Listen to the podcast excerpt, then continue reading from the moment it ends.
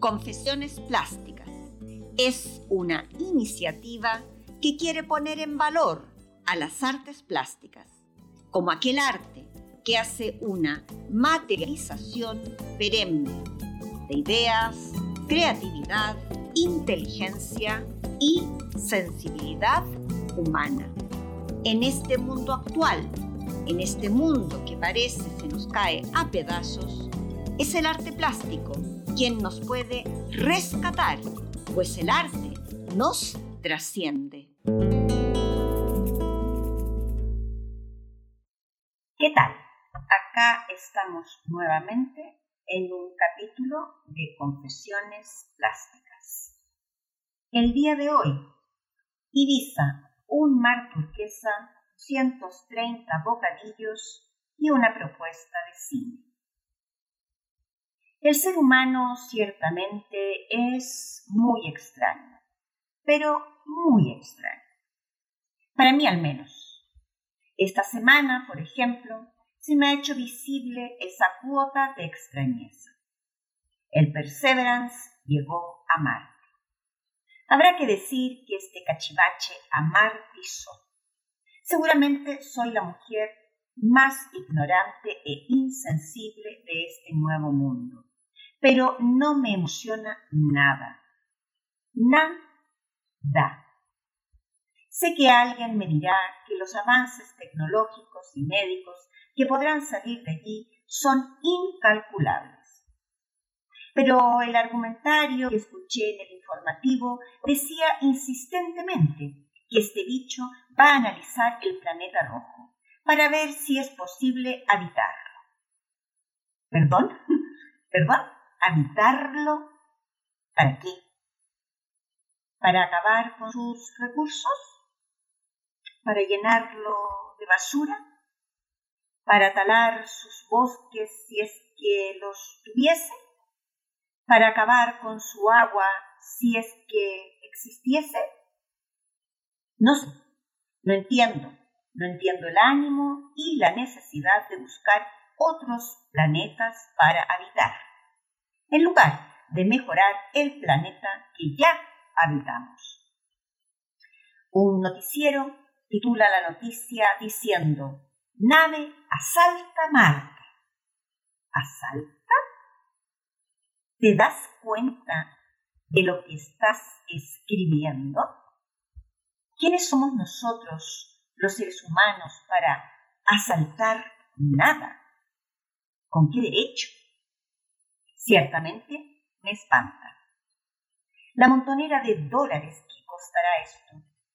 Y a la vez, y en paralelo, hay países africanos que no pueden sostener la compra de la vacuna para protegerse de la maldita pandemia. Y peor, se la cobran más cara. A la vez y en paralelo, la Guardia Civil Española encuentra a tres personas que venían escondidas en un contenedor de vidrio intentando entrar a España, de vidrios rotos, sin protección alguna en su cuerpo. El cachivache en Marte y a la vez, en paralelo, el sur de Chile se incendia. Se incendian casas, fundos, campos, y nadie sabe quiénes son. El presidente Piñera no aborda el tema. La justicia chilena parece indolente y ciertamente incapaz. No encuentra culpables. Da igual. Su fortuna, la del presidente, está en el extranjero, resguardada, y brinda por el amartizaje ciertamente emocionado. Insisto, el ser humano es al menos sorprendente. Cuando regresé de ronda con mis magdalenas en la mochila y mi alfombrita de esparto bajo el brazo, Sentí que estuve medio volando aquel fin de semana. Sentí aún el aroma de azahares, a jazmines conmigo. Parecía que Josemi y Manuel se habían venido junto a mí.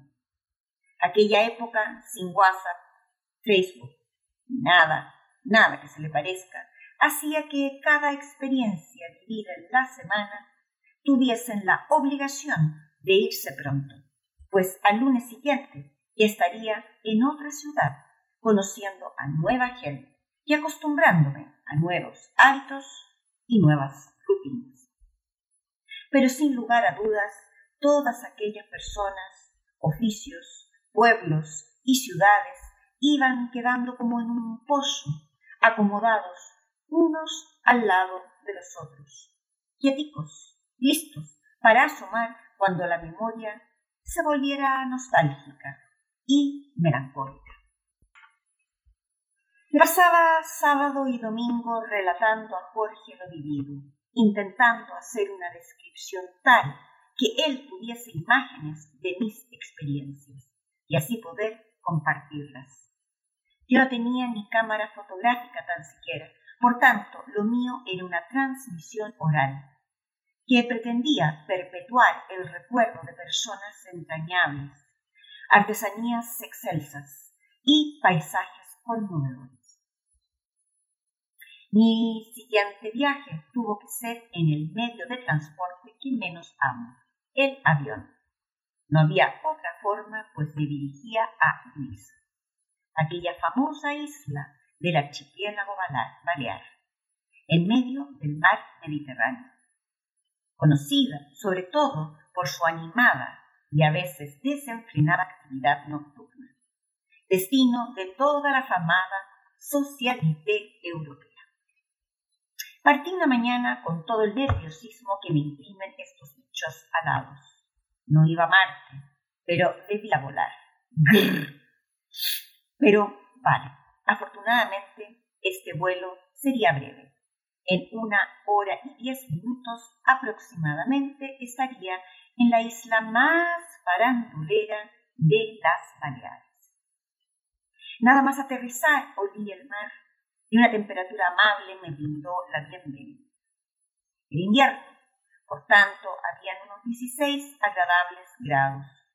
Yo, que tengo un termostato interno que colapsa con 29 grados, pues estaba en la gloria. La verdad es que Ibiza estaba en mí como símbolo de farándula, fiestas nocturnas en yates, lo más top de la creme de la creme, en mansiones y casas non plus ultra. Por tanto, no imaginaba que me iba a encontrar. No lograba tener imágenes del mundo artesano y vicente, menos aún de la Ibiza campesina. Yo no estaría en contacto con aquella Ibiza de revista de papel. Estaría en contacto directo con la Ibiza de tierra, de barro, caña y espalda. La Ibiza de los bordados a mano y encajes a bolillo. El hotel asignado era total, de lujo, pirujo, marujo. Me sentía una estrella cruzando sus mamparas. Claro está que el personal del hotel se dio cuenta ipso facto que yo estrella no era, pues iba arrastrando una maletita sin ruedas y llevaba mi fiel mochilita la espalda. Aunque era diciembre, Ibiza se percibía glamurosa, alegre y tan, tan mediterránea. Como era mi costumbre, acomodé mis cosas en el hotel, llamé a Jorge para indicar que ya estaba en tierra firme y me dispuse a ir a conocer mi sala. El centro donde impartía clases estaba en un barrio alejado del puerto y ciertamente alejado del hotel. Me enseñaron mi aula, me dieron la lista de participantes y ala, a esperar las 19 horas, mi horario habitual de clases, pues todos los artesanos y artesanas trabajaban en sus talleres y por las mañanas se dedicaban a ello. Me fui a recorrer Ibiza. Me parecía un sueño que yo estuviese allí, lisa, una isla desconocida para mí. Me puse a caminar a deambular por las calles, como es mi turismo predilecto. Quise tomar el pulso a este nuevo pueblo sin turistas, sin hordas de alemanes y de ingleses en sus playas. Rápidamente vi con el castillo y como era mi hábito, siempre partía conociendo los nuevos lugares a donde llegaba partía, digo, por su patrimonio histórico. siempre era el mejor comienzo. El espacio que ocupa el castillo de Dant Villa siempre acogió a la sede de gobierno de la isla. A lo largo de toda su historia, en el interior del castillo se encontraba la casa del gobernador. Allí residían los responsables militares. Únicos y romanos establecieron allí su acrópolis y los árabes hicieron de este espacio su almudana, es decir, su residencia gubernamental, y al castillo le dieron la función de cuartel militar.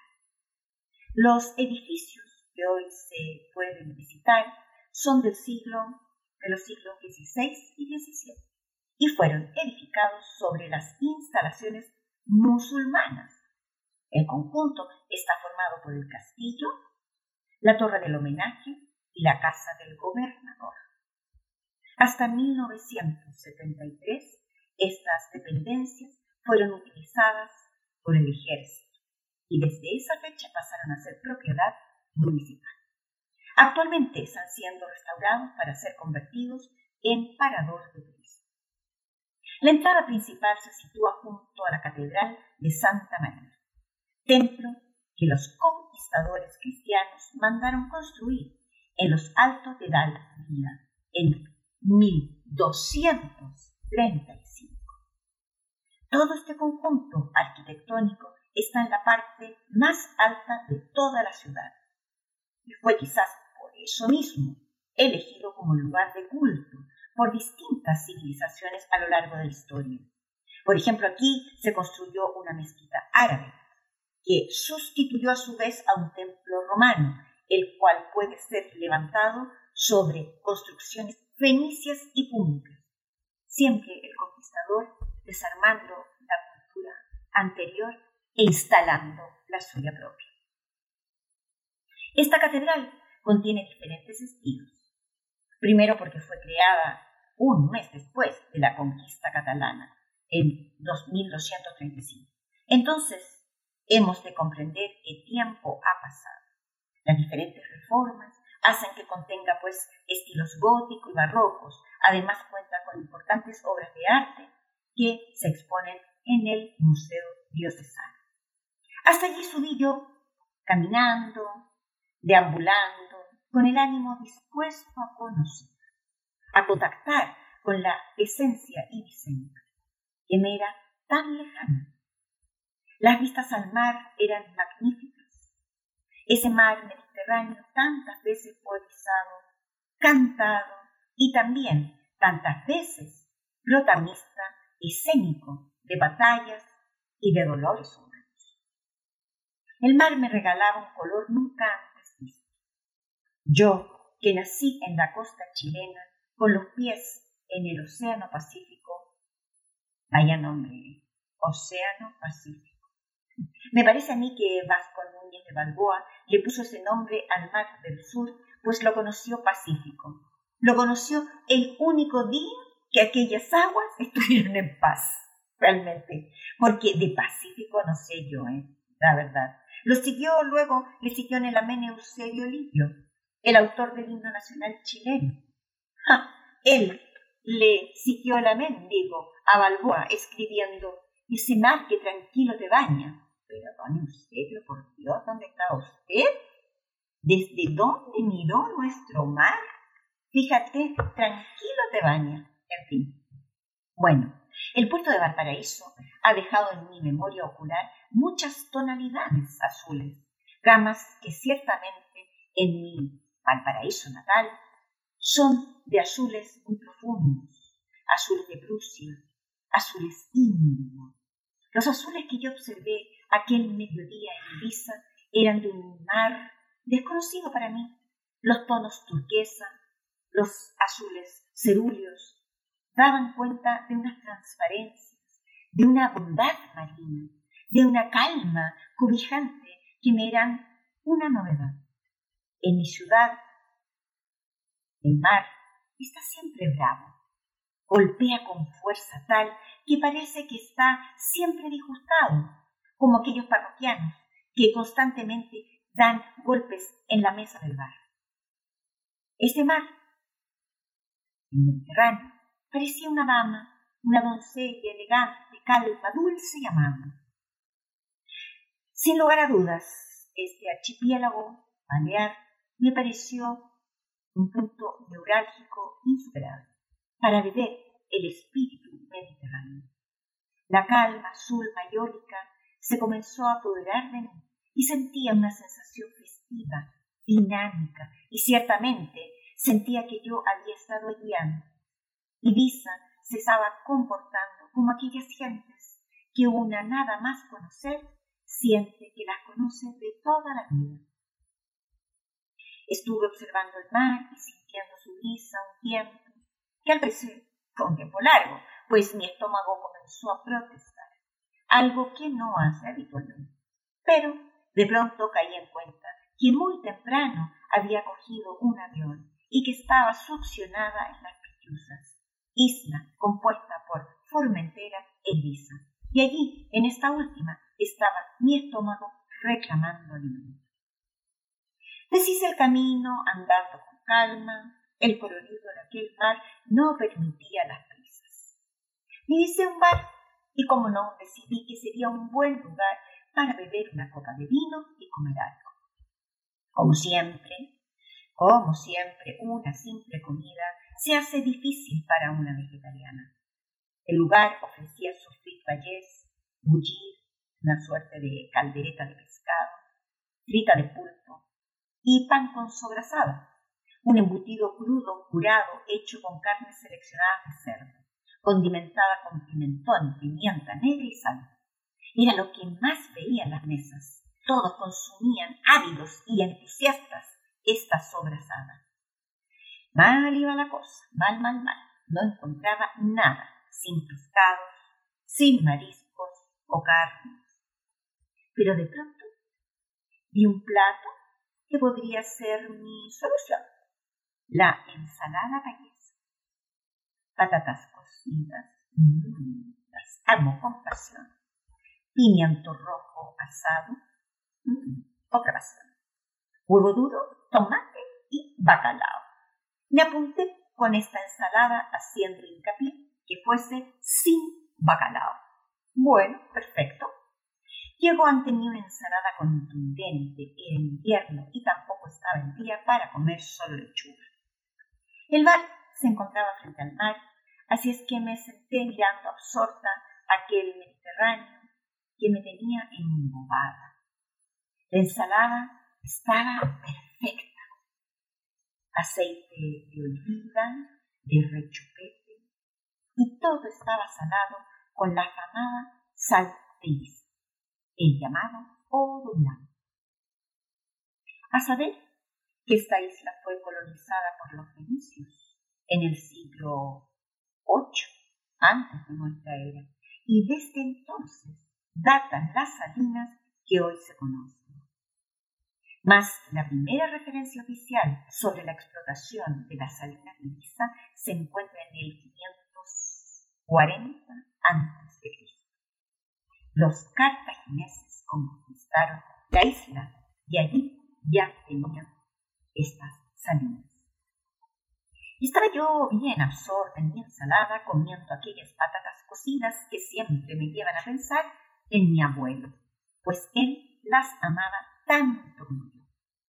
Y de pronto se me siente un hombre al lado.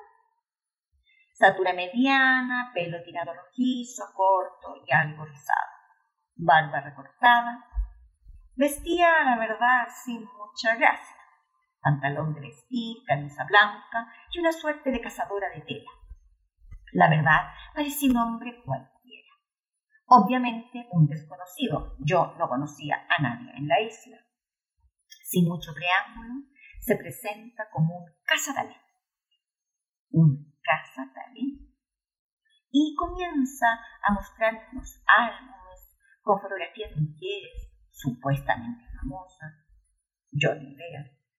Yo saboreaba mi patata cocida con pimiento asado y aceite de oliva y lo miraba como quien mira a un extraterrestre llegado de Marte, por ejemplo. ¿De qué me hablaba este hombre? El señor seguía en su cháchara, me citaba nombres, me daba títulos de películas. Yo le miraba realmente como impávido. No entendía nada, ni una palabra de su argumentario. Yo estaba habitando el mundo de la patata cocida con pimiento y aceite de oliva, ciertamente uno de los mejores mundos posibles. De pronto me da su tarjeta y me dice que le llame, que tiene interés en hacerme una prueba de cámara. ¿Prueba de qué? ¿A mí? No fui capaz de decir absolutamente nada. El hombre se marchó. El camarero, que como todo camarero lo observaba todo, me dijo al oído que este ser, este es un conocido, muy conocido ha lanzado el estrellato a varias chavalas que nadie conocía antes y que hoy son actrices. ¿Actriz? ¿Yo? ¿Habrá visto alguna gracia especial en mí mientras engullía patatas cocidas? Anda ya, vaya tontería. Esto me huele mal. Nada, me presenté en la tarde, aquella tarde, antes de la hora señalada, a dar mi primera clase. Venía emborrachada de azules y de callejas empedradas, de fachadas blancas, y adaptando mi oído a una nueva variedad lingüística que realmente nueva para mí. Esta variedad del idioma catalán que se habla en las Pitiusas, catalogado como dialecto balear, junto al mallorquín y al menorquín.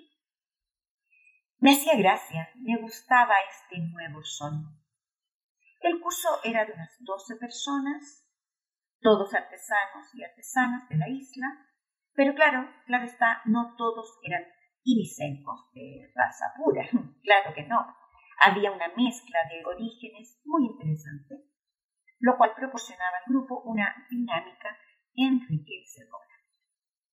Había bordadoras, ceramistas, tejedores de esparto y caña, un artesano muy interesante que hacía réplicas de aves de la isla con hojas de maíz, una pareja de orfebres y mi nuevo Cicerone, pues, mi nuevo Cicerone, un pintor de cerámica, Diego, un argentino que me hizo reír a carcajadas durante toda mi vida. Los argentinos son argentinos siempre. La clase fue bien, sin complicaciones, e hicimos una planificación para apuntar día y hora en que yo debería visitar a cada taller. Diego se ofreció como mi guía, mi chofer, mi lazarillo y mi todo.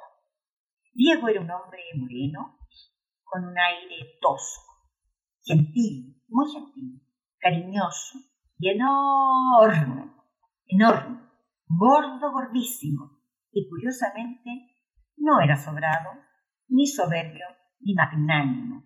Ya sabemos que estas tres características están en el ADN de casi todos los argentinos. Como él no las tenía, hicimos buenas migas.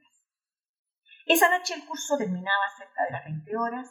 Diego animó al curso para que fuésemos a tomar algo a un bar que él conocía.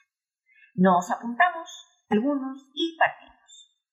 Diego se comprometía a llevarme luego al hotel para que yo no regresara sola por esas calles de luz. El bar donde nos habíamos acomodado tenía la particularidad de ofrecer 230 diferentes bocadillos. Nos dieron a cada comensal una carta y nos dispusimos a leerla. La, verdad, eh, era imposible leerla detenidamente. Así es que íbamos mirando al voleo, mm, vaya, qué bocadillo poder mm, pedir. Estábamos todos en eso, yo más lenta que los demás, claro estaba por mi condición de vegetariana, cuando escuchamos decir al Diego, yo quiero el 15, el 44, el 73 y el 127. ¡Uh! Quedamos todos sorprendidos. Bueno, nos metimos algo de prisa en elegir y llegaron hasta nuestra mesa bocadillos maravillosos, riquísimos en pan delicioso. Yo me comí uno de rúcula con nueces y queso de cabra, con el cual quedé estupendamente satisfecha. Al día siguiente Luego de desayunar, estaba Diego puntual en mi hotel para recoger. Iríamos a ver su taller y algún otro que estuviese cerca. El coche de este argentino, ya medio licenco, era un chiste. Tan talado como el que más, con los asientos traseros atiborrados de cachureos varios, unos asientos con muelles vencidos que nos hacían ir saltando como en el parque de diversiones. Nos fuimos internando en la Ibiza rural, aquella Ibiza alejada de las fiestas de música estridente y de las celebrities bajando de un jet para coger color tostado en la piel. Diego me estaba llevando por unos caminos rurales de una gran belleza, rebaños de ovejas, calas tranquilas y hermosas casas payesas. Ambiente calmo, pausado, sin estiranzas, calles estampadas de blanco y azul. Divisaba bosques de encina y pinos, mucho tomillo, enebro y romero. Para mí, la alegría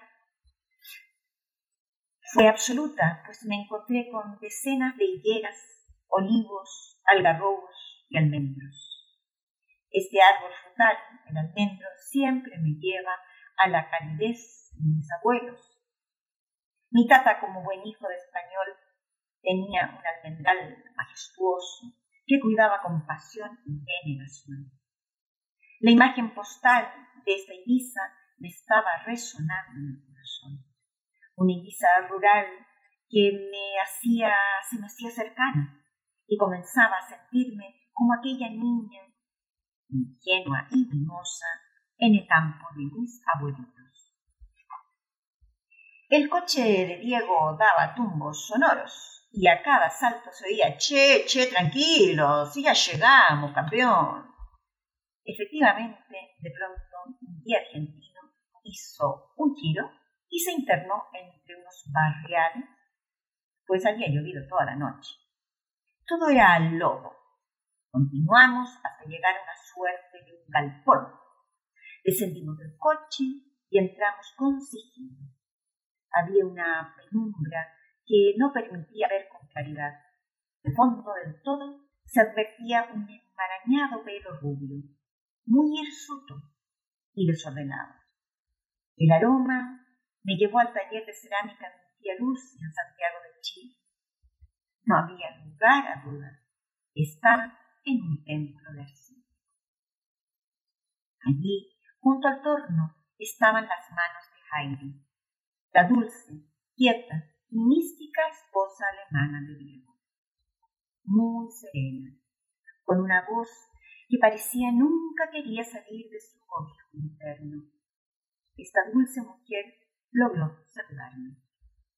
El lugar era agreste, muy desordenado y bastante caótico. Más de las manos de un blanco caolín salían piezas de gran delicadeza sobriedad y elegancia. Heidi torneaba platos, botijos, jarras, fuentes y mucho más. Pero la voz alfa era la de Diego.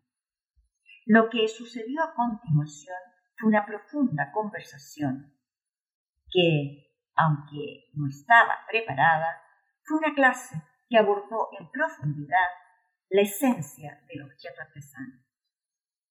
Diego había llegado en los años 70 al cuando esa isla era deseada por todo el planeta.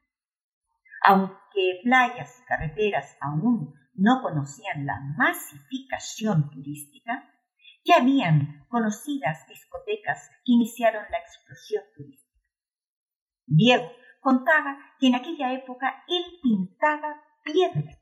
Sí, piedras les escribía la palabra Ibiza y las vendía en la playa, como chorros. Su recaudación era tal que vivía sin problemas. De pintar piedras, ¿eh? Claro está, era joven, argentino, y seguramente tenía su pinta. Pero Diego me negaba este punto. Me decía, vos pintabas una caca, le ponías Ibiza y lo vendías todo, che.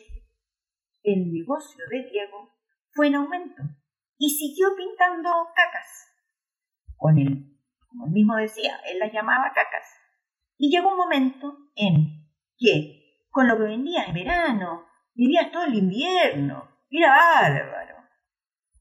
Pero las cosas estaban cambiando.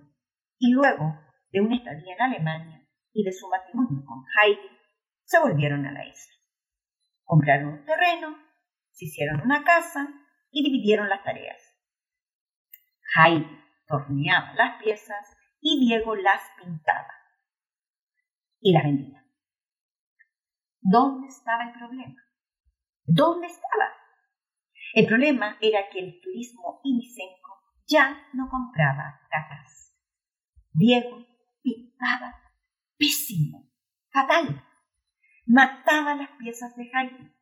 Su pintura parecía la de un niño experimentando con temple. Diego no tenía oficio. Diego no venía de una saga familiar de artesanos. Él se había encontrado con el souvenir fácil y barato, como medio para conseguir dinero rápido. Diego, por primera vez en su vida, estaba haciendo un curso formal, el que hacía conmigo, y ya no valía solo su simpatía para mantener su taller y su negocio. Estaba enfrentando la gran distancia que hay entre la artesanía, es decir, el oficio en el que hacer y el souvenir barato. Heidi torneaba sin descanso. Sus manos se hundían en la arcilla como una danza grácil y delicada, muda. Sus ojos, azul piedra, solo miraban la arcilla. Diego era todo voz, todo exterior, todo chanzas, todo risas. En un momento Diego se fue a buscar un mate, como no podía ser de otra manera. Entonces me acerqué a Jaime. Y en mi precario alemán, que entonces no lo era tanto, porque yo tomaba clases de conversación en Madrid con una alemana nativa, entonces digo, le pregunté qué dificultades tenían en el taller. Heidi levantó su vista, sorprendida, sí. Sorprendida porque yo hablara en su idioma natal, y casi como una súplica me indicó que Diego mataba su cerámica con su pintura, que ella le pedía de múltiples formas que mejorara su calidad, que fuese más pulcro y delicado, pero nada, aquello seguía siendo un desastre. Le mostró las piezas y aquello era un despropósito. Definitivamente el trabajo de Heidi fallecía en las manos de su marido. Como decir aquello a un hombre tan simpático, dispuesto, amable y divertido.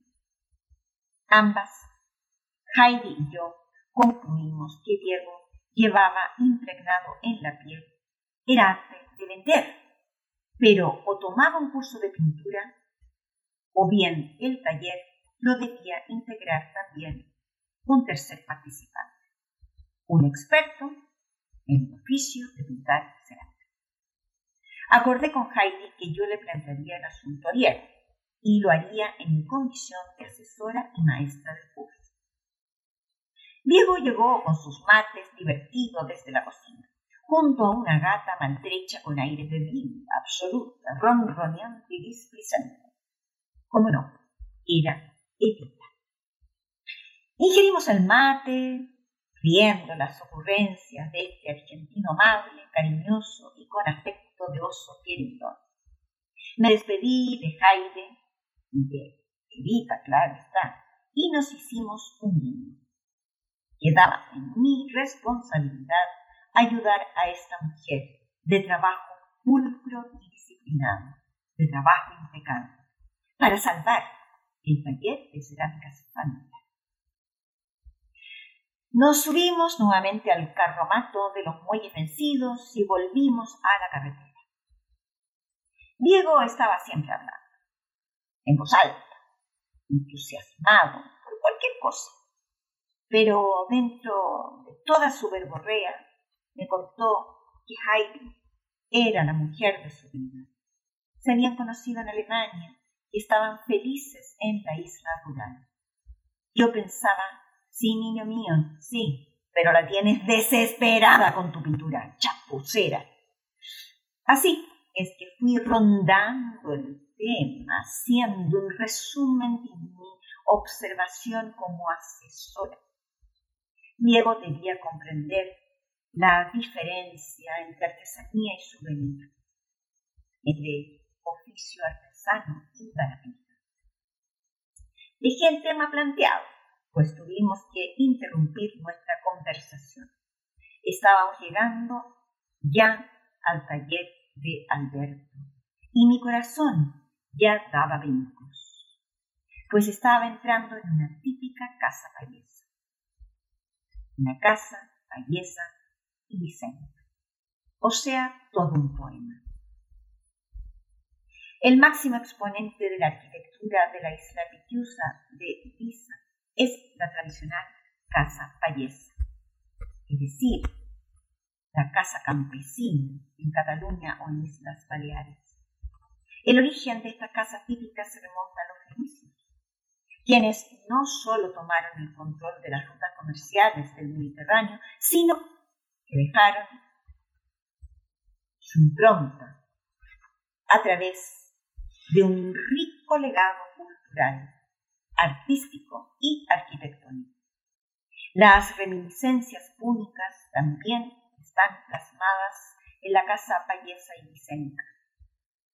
A diferencia de la arquitectura de menor, de mayor, más cercana a la masía catalana, la casa ibicenca es más cercana a la construcción de Oriente Medio, una de la civilización fenicia. Son casas sencillas, funcionales, y su sello de identidad se basa en la construcción de cubos modulares, todos los cuales se organizan en torno a un espacio principal llamado porche. No sé si se pronuncia así. Porche.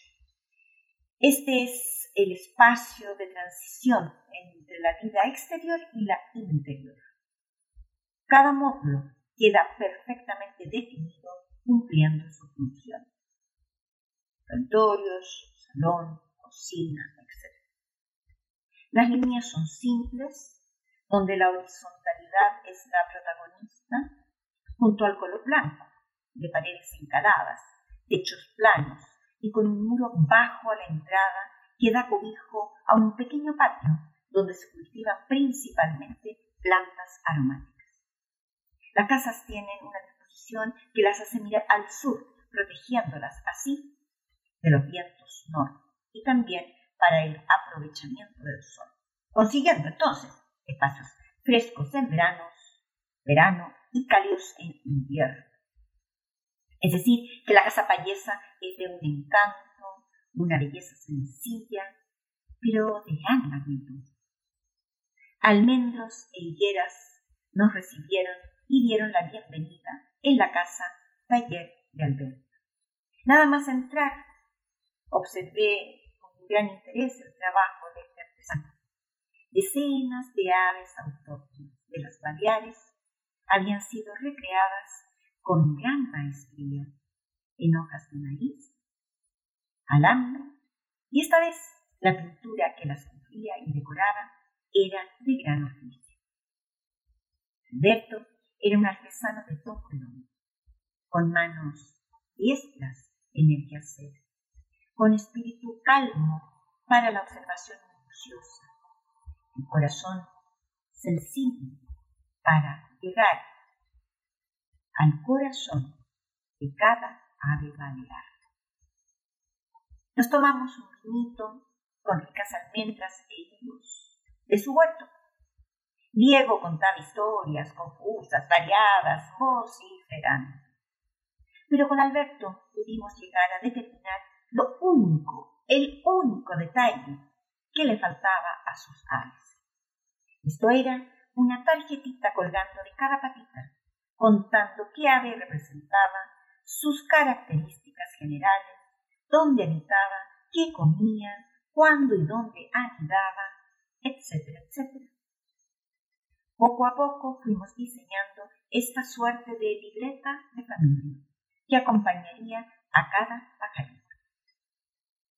La visita a donde Alberto había sido fructífera. Yo estaba satisfecha y él agradecido, por lo que me fui con una perdiz de regalo, una perdiz de maíz. Claro está, a la cual llamé Alberto, en honor a su criado.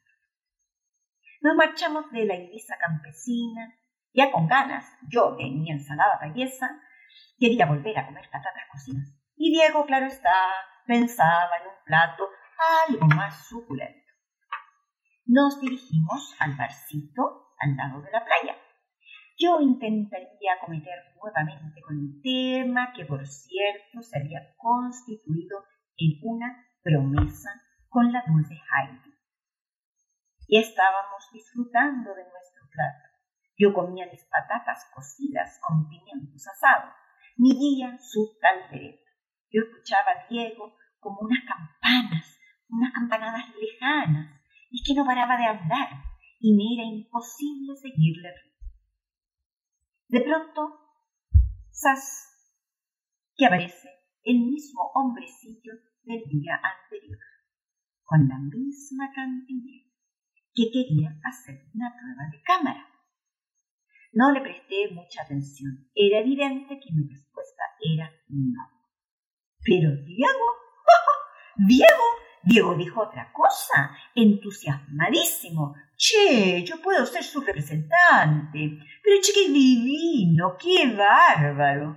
No, Diego, ni divino, ni bárbaro. Pero ¿qué decís? Yo te represento. Vamos a la prueba de cámara, che. Diego se veía firmando un contrato con aquel hombre de imagen taciturna. Espléndido, che, pero hacemos la prueba. Decime dónde vamos. La nena hace la prueba. ¿Sí? vaya, ¿qué estás tú diciendo, Diego, por Dios? Sí, yo conozco a la nena, la conozco muchísimo, formidable, bárbaro, divino. Diego se veía sobre un jet privado conduciendo mi carrera cinematográfica internacional junto a Bardem y a Penélope Cruz. Pero a mí, insistente negativa, pues yo no creía en nada lo que decía aquel hombrecillo gris. Diego me espetó algo que escuché decir muchas veces a los argentinos. Qué corta, che, qué corta visión de futuro, nena. Qué poca ambición tenés qué chilenita. sí. Mirá, Diego, le dije, mirá, Diego, déjate de sandeces, comete la careta y déjame disfrutar a mí de mis patatas cocidas. Y la nena no quiere, ¿sabes? La nena no quiere. Se lamentaba mi recién inaugurado representante. ¡Qué chilenita sos! Debe ser eso, debe ser eso. Pero, ¿sabes? tenemos que hablar de tu nivel de pintura en la espléndida cerámica que hace Jaime. ¿Sabes? ¿Sabes, Diego, que tenemos que hablar de otra cosa, que es lo que nos importa? Es que tú sencillamente asesinas el trabajo de tu mujer. Vaya que sos directa, ¿eh? Vaya que sos directa cuando tenés que serlo chilenita, ¿eh? Ay, que despedimos al hombrecillo que tuvo que irse a otro bar a cazar algún talento. Eso me olió más a red de prostitución que a mí no me habían visto talento cinematográfico alguno comiendo batatas. Vaya historia, vaya historia quedó en el recuerdo. Acordamos con Diego que lo mejor era que él siguiera encargado de la venta que era para lo que tenía una habilidad nata, y que contratase a alguien con el oficio necesario para pintar las finas piezas de Aquella tarde la clase fue más familiar, pues ya había estado en el taller de Alberto y él contagió con entusiasmo la asesoría realizada. Se la comentó a los demás. y estaba ciertamente contento. Terminada la sesión, nos fuimos a comer bocadillos. Nada más sentados, hurgando nuevamente en la carta de los 230 propuestas, escuchamos a Diego. Yo quiero el 57, el 98, el 202 y el 229, nene, por favor. ¡Oh, qué impacto! Este se lo sabe todo. Compartimos risueños con este che que se lo comía y bebía todo. La mañana siguiente comenzó temprano, pues mi tía me llevaría a visitar dos talleres que estaban internados en la Indisa rural. Diego había mantenido la conversación con Jaime, quien a través suyo me enviaba las gracias. Habían acordado contratar a un pintor de cerámica, quien trabajaría directamente con aquella dulce alemana. Nuevamente nos internamos en aquellos campos de belleza sin igual. A cada curva de la carretera se divisaba aquel mar transparente color turquesa que relajaba el espíritu y le concedía un tono de amabilidad y serenidad al corazón. Llegamos a una casa sencilla y hermosa, casa taller habitada por una eh, por un joven matrimonio, ambos orfebres. El trabajo que realizaba esta pareja era de estilo moderno, piezas de plata, de líneas puras, tenían buen oficio y estaban en búsqueda de un lenguaje propio. Por tanto, la conversación saltó rápido hacia el camino del diseño y la composición.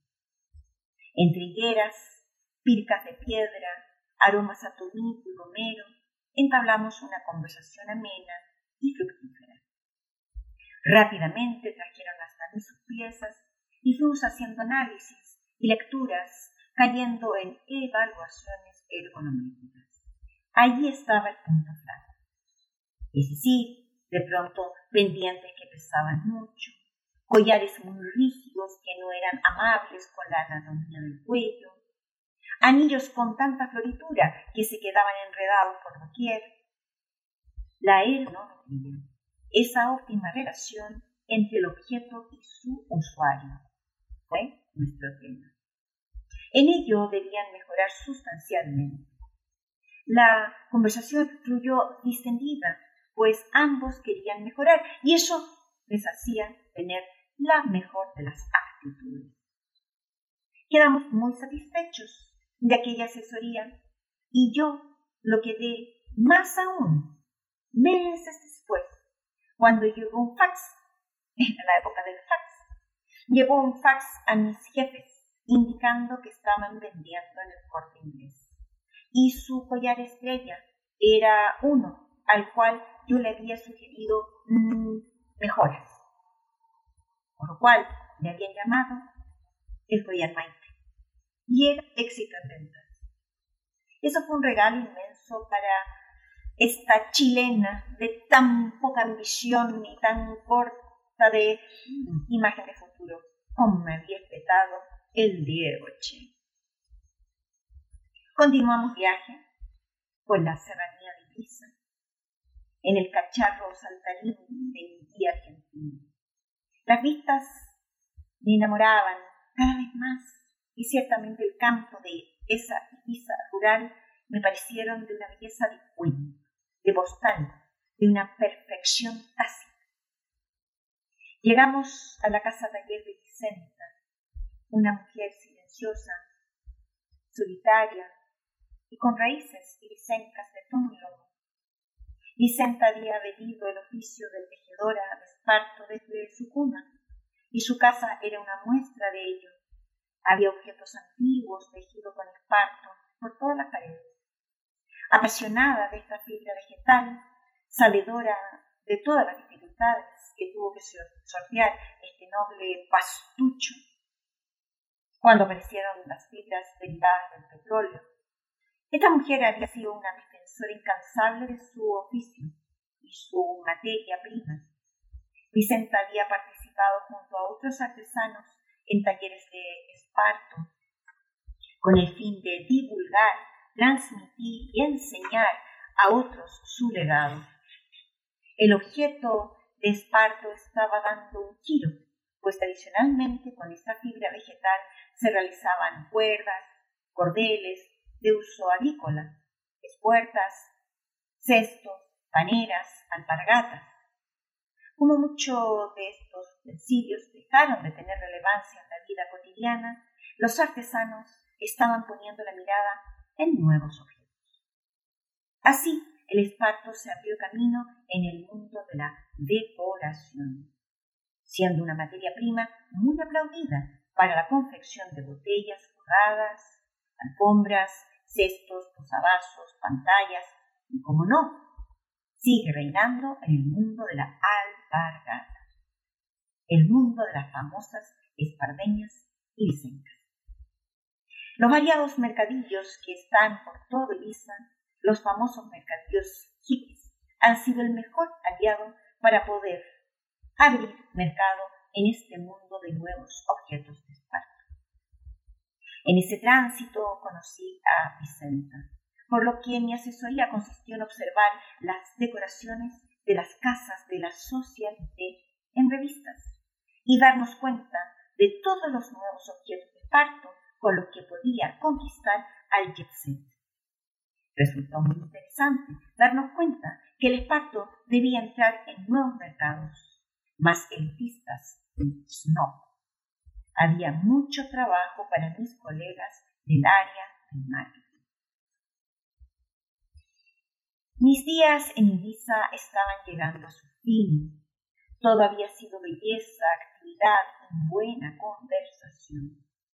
Desde los caminos surcados en el cacharro de Diego, de pronto se advertían las mansiones de esta jet set afincada en Ibiza. Mi guía argentino, por supuesto, todo lo sabía. Me iba contando las historias de sus propietarios, los cuales calificaban como miembros de la más alta society europea. Mi boca quedaba abierta a ratos, piscinas, jardines, arquitectura, todo de lujo, más bien de lujazo. Yo había conocido la casa payesa auténtica en casa de Alberto y con ello me sentía privilegiada pues me pareció una arquitectura de una medida tan humana, de una belleza tan sensible, de un gozo estético sin igual. La última noche, después de nuestra última clase, nos fuimos, como no, a nuestro bar de los 230 bocadillos. Y como era tradición, nada más cruzar la puerta, el Diego ya iba vociferando. Viene, tráeme el 77, el 88, el 99 y el 115. Yo estaba tan animada de su memoria culinaria que no me quedó más que comentarlo. Y Diego, sos un fenómeno, ¿eh? ¿Te acordás de los 230 bocadillos? Nuestro amigo argentino soltó una resotada eterna. Y no, me dice, yo yo no me sé ninguno, los pido voleo, me da igual, están todos re buenos. o sea, que no tenía ni idea, le daba igual, su paladar lo admitía todo. Y su enorme barriga aceptaba, lo que fuera. El número de bocadillo daba igual. Mi última mañana la dediqué a visitar el mercadillo de artesanía.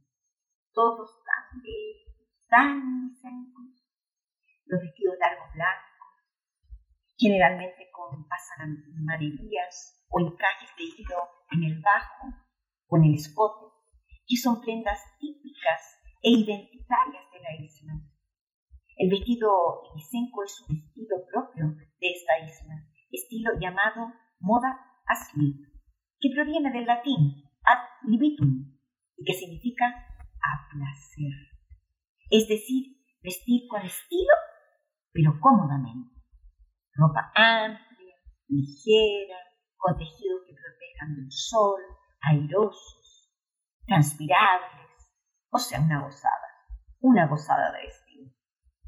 La moda isenca tuvo su expansión en los años 1971, fundamentalmente gracias a la princesa Mihailovich, una mujer yugoslava que no era ni princesa ni nada, ni nada parecido, pero era llamada así por un aire y halo de misterio que acompañaba a su persona y a su vida.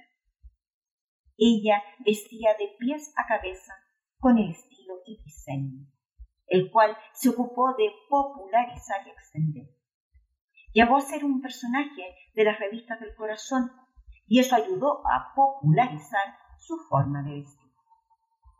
Se cuenta también que el origen del color blanco se debe a una tormenta que impidió que atracara el barco que llevaba las anilinas con las que se teñían las velas, lo cual hizo que durante toda una temporada la gente tuviese que vestir exclusivamente de blanco. Qué bonita historia.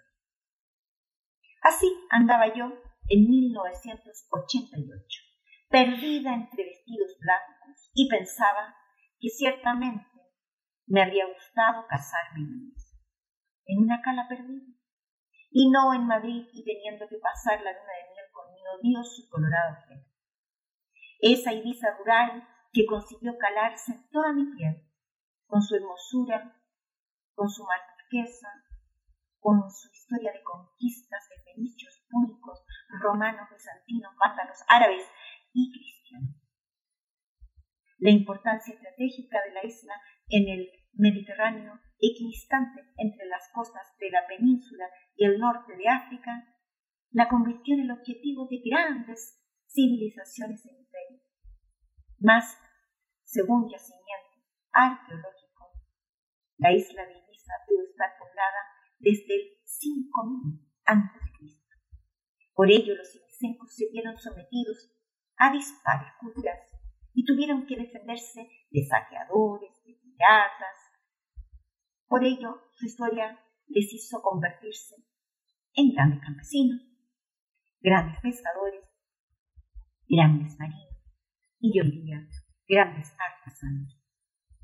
Lisa emergió desde su historia en el mundo turístico con una bandera clara como identidad. La libertad. Allí me tendría que haber casado. Aunque parezca contradictorio, pues para mí, casarme me dio la libertad de ser quien soy. Pero ese ya sería otro relato. Recorriendo aquellos mercadillos, me quedaba la sensación que faltaba mucho por conocer de aquella isla. Me faltó mucho. Su rica historia, su cultura, su simbología, sus yacimientos fenicios, etc. Ibiza había sido una sorpresa de principio a fin. Ibiza era mucho más que la jet era mucho más que su halo hippie. Nada más subir a la sierra aparecía esa Ibiza, orgullosamente rural y tan profunda. Diego me llevó hasta el aeropuerto en su cacharro lamentando haber perdido la gran oportunidad de su vida de ser manager artístico y haciéndome la promesa de cumplir su palabra con Jaime. Alberto, mi perdiz de maíz, iba conmigo y me acompañó por años hasta Chile, en donde alguien sin saber su historia y sin saber la mía se apoderó de él y me lo arrebató me parece que Alberto sigue viviendo en algún lugar de mi país natal. Así son las conquistas. A veces, al igual que el argumentario que lleva la tecnología Marte, son asaltos. Asaltos indeseados, son expropiaciones violentas que no tienen ninguna validez. Ibiza supo recoger lo mejor de cada uno de sus conquistadores. Su cultura, allí está, ese pozo de riqueza única que la hace ser quien es.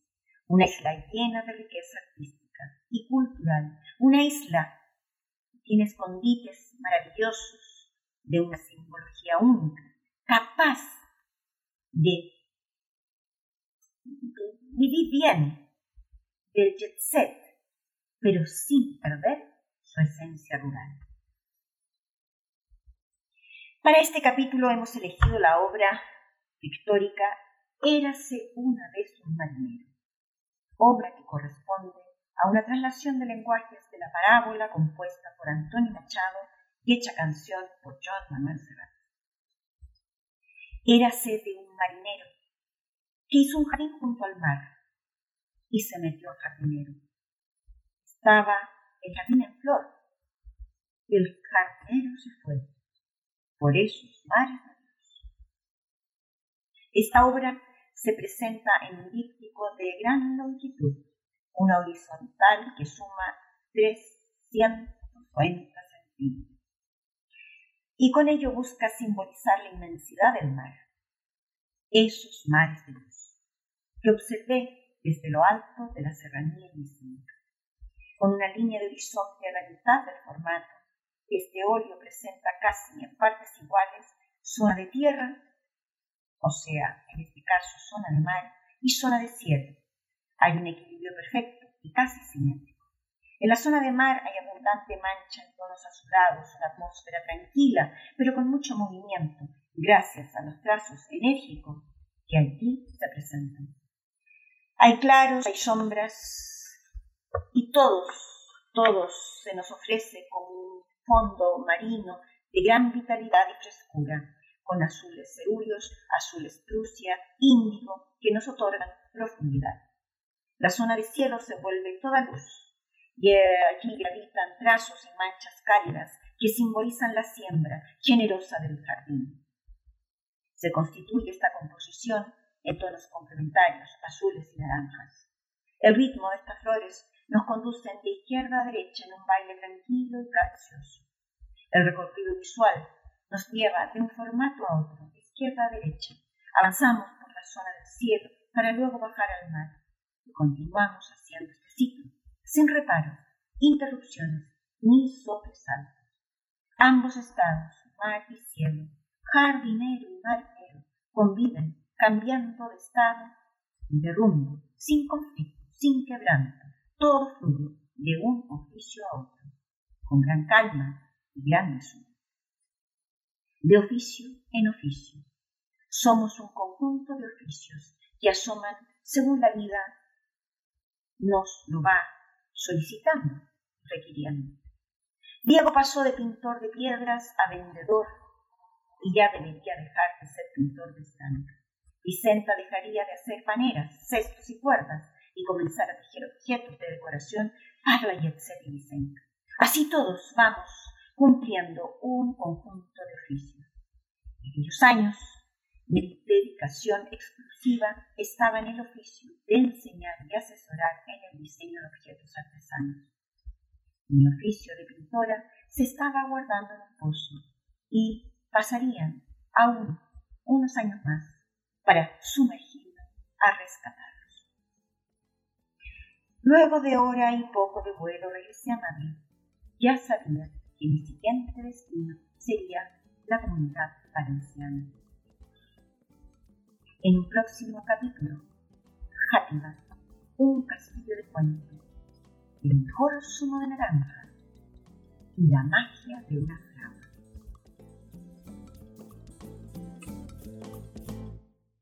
flama.